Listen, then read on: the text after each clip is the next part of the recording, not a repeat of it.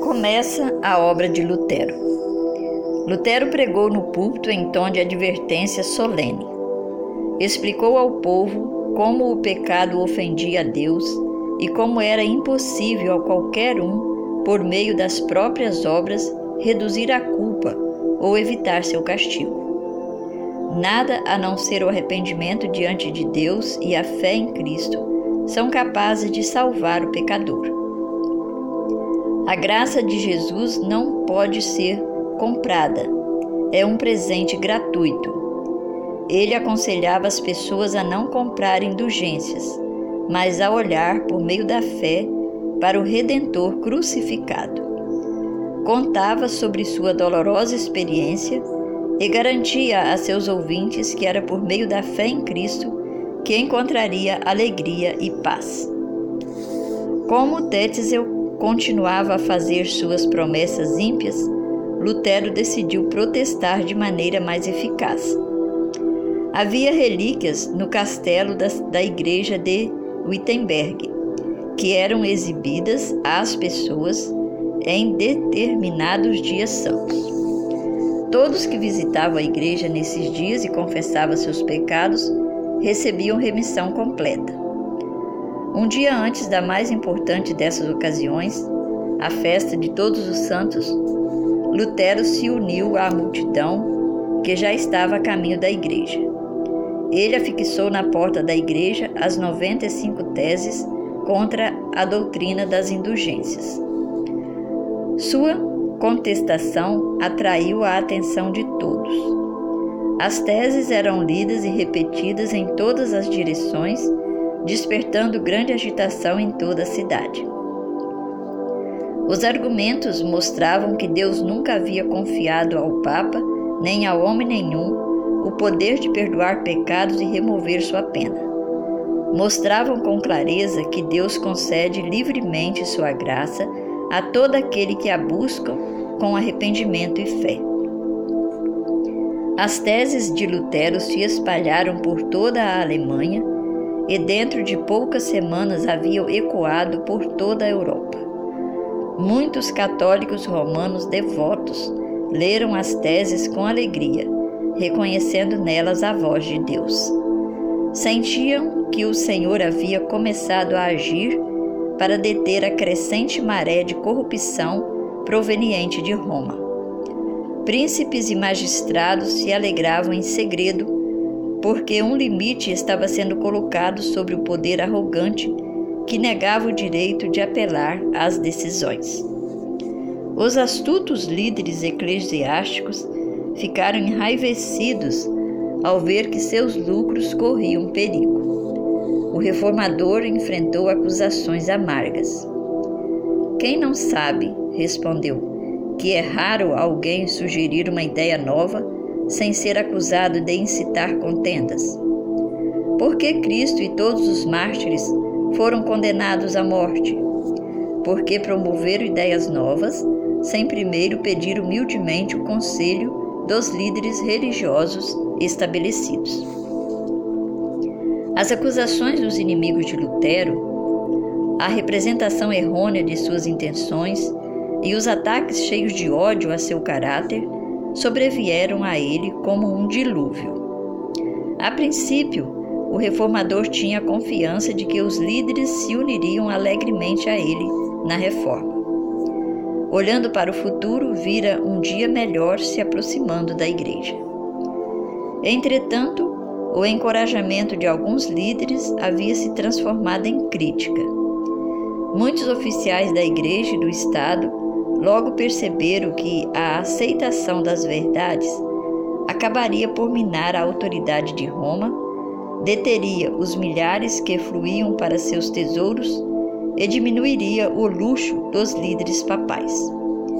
Ensinar ao povo a buscar salvação somente em Cristo destituiria o Papa de seu trono e acarretaria a destruição de sua autoridade também. Por isso eles se colocaram contra Cristo, contra Cristo e a verdade, opondo-se ao homem enviado para levar luz até eles. Lutero tremia ao olhar para si, um homem se opondo aos poderosos da terra. Quem sou eu? escreveu, para me opor à majestade do Papa, perante quem tremem os reis da terra e o mundo inteiro.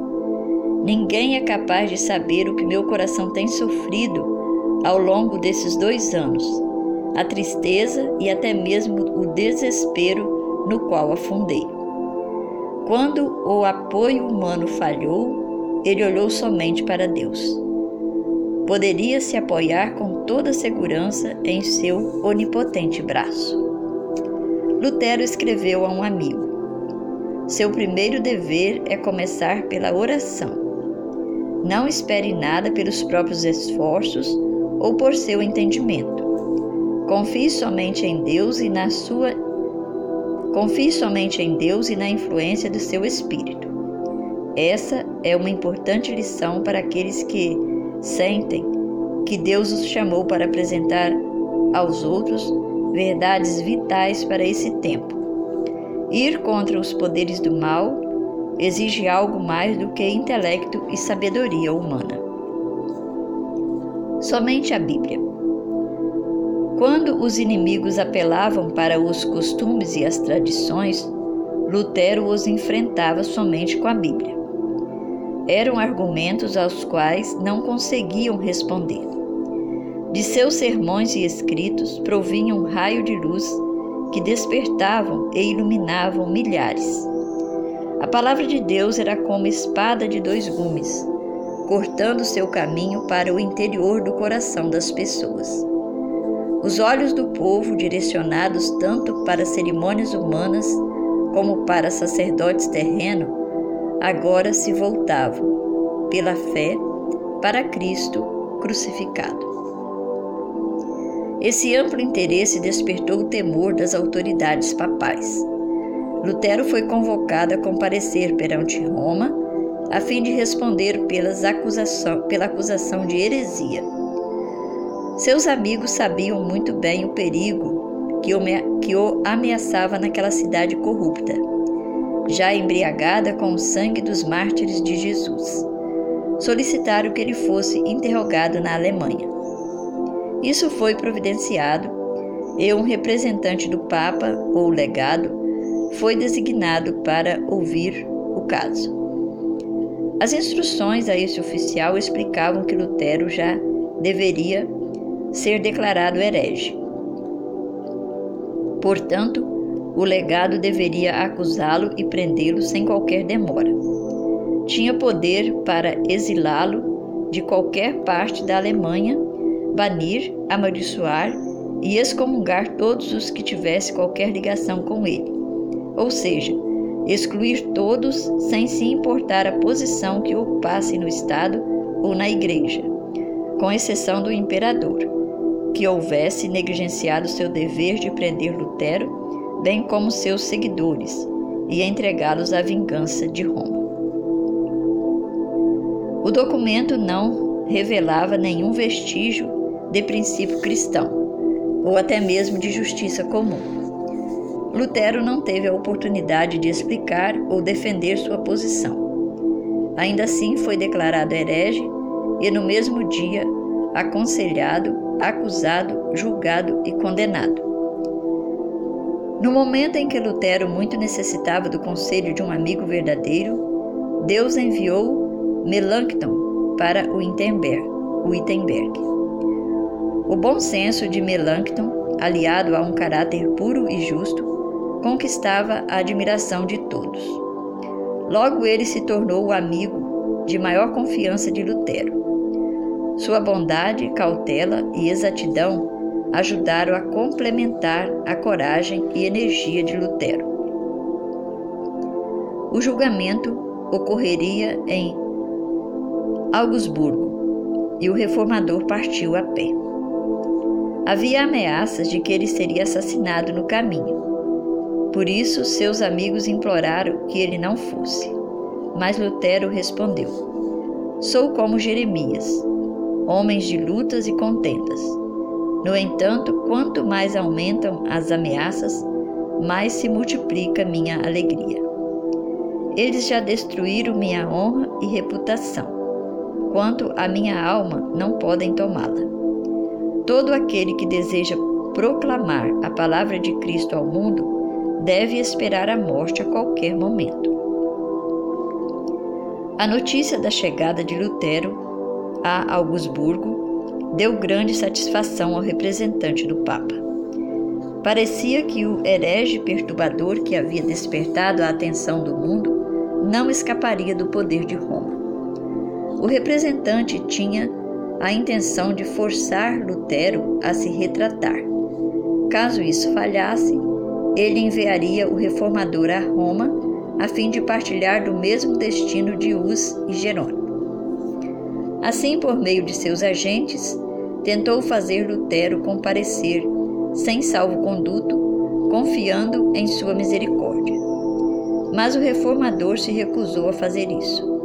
Só compareceu à presença do embaixador do Papa quando recebeu o documento que prometia a proteção por parte do imperador.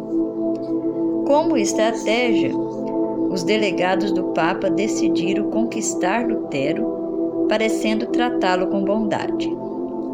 O embaixador alegrou, alegou grande amizade, mas exigiu que Lutero se submetesse completamente à Igreja e abrisse mão de todas as suas ideias, sem argumentar nem questionar. Em sua réplica, Lutero expressou sua consideração pela Igreja, seu desejo de conhecer a verdade e sua disposição para responder não apenas a todas as objeções, mas àquilo que ensinava e a submeter suas doutrinas ao arbítrio das principais universidades. Ele também protestou contra a exigência do cardeal de se retratar sem ficar comprovado que estava errado. A única resposta que recebeu foi: retrate-se, retrate-se.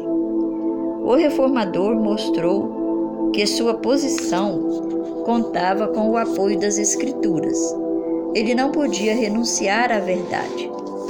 O embaixador, incapaz de refutar os argumentos de Lutero, o sobrecarregou com uma tempestade de acusações, ataques, bajulações, citações de tradições e os dizeres dos pais da Igreja, sem dar ao reformador a oportunidade de se pronunciar. Por fim, Lutero conseguiu a permissão relutante de apresentar sua resposta por escrito. Ao escrever para um amigo, disse: Aquilo que é escrito pode ser submetido a julgamento de outros. Além disso, maior é a chance de trabalhar com os temores, se não da consciência, de um déspota arrogante e tagarela que de outra maneira dominaria por meio de suas palavras arrogantes. Na audiência seguinte, Lutero fez uma apresentação clara, concisa e vigorosa de seus pontos de vista, fundamentada nas Escrituras. Após ler o documento em voz alta, ele o entregou ao cardeal, que o jogou de lado e o desconsiderou, dizendo se tratar de um aglomerado de palavras vãs e citações irrelevantes. Então Lutero enfrentou o altivo oficial no terreno dele, usando as tradições e os ensinos da igreja, derrotando por completo os argumentos do, do cardeal. O oficial quase perdeu o domínio de si mesmo. Irado, gritou: Retrate-se! Caso contrário, o mandarei para Roma. Por fim, declarou então nervoso e arrogante: Retrate-se ou não volte nunca mais. O reformador saiu imediatamente com seus amigos, deixando claro que o embaixador não deveria esperar nenhuma retratação da sua parte. Não era isso que o cardeal intencionava. Sozinho agora com aqueles que o apoiavam, olhou perplexo para os outros diante do fracasso inesperado de seus planos.